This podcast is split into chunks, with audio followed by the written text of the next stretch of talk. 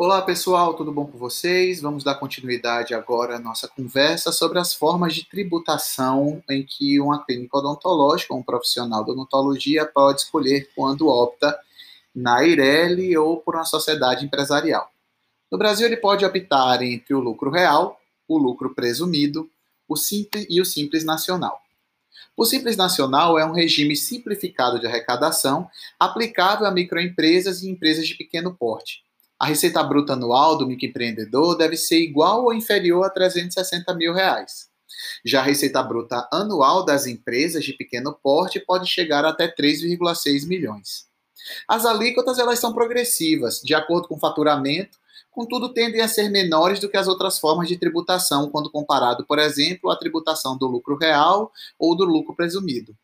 Os impostos devem ser recolhidos em uma guia única, a DAS, e ela vai englobar tanto o imposto de renda da pessoa jurídica, quanto a contribuição social do lucro líquido, PIS/PASEP, CONFINS, IPI, ISS, ICMS, ou mesmo as contribuições para a Seguridade Social.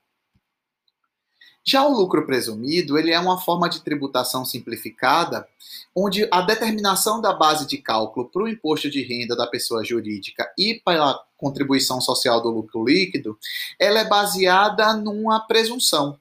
Né? Ela é muito vantajosa para as empresas cujo lucro seja superior ao percentual presumido sobre o faturamento bruto.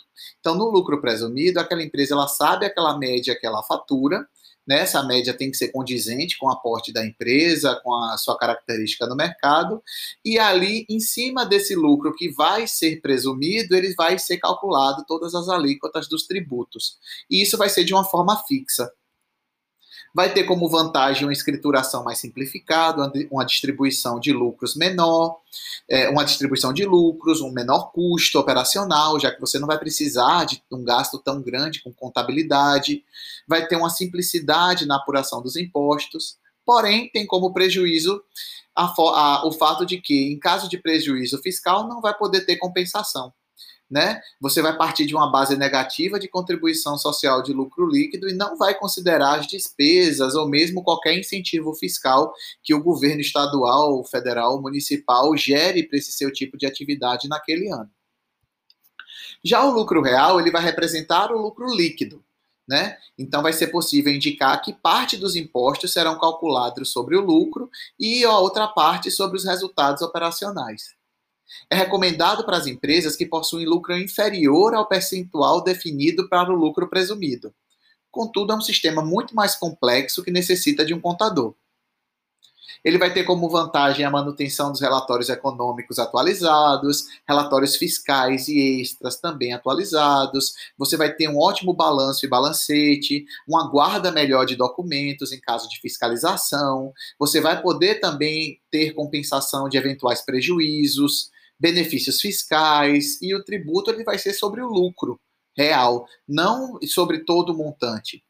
Contudo, vai ter como desvantagem um maior custo operacional para conseguir ter toda essa organização, né? E uma distribuição de melhor dos prejuízos também. Né? Você vai assumir também um pouco mais de prejuízo.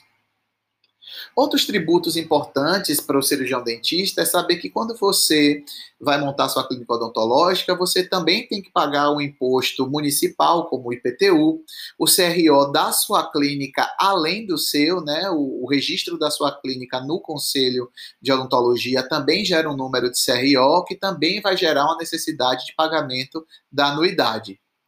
É, antigamente os sindicatos eles eram obrigatórios, agora não mais, mas é muito importante que vocês se mantenham firmes no sindicato, já que muitas das atividades que são cobradas do conselho, na realidade pertencem às atribuições do sindicato.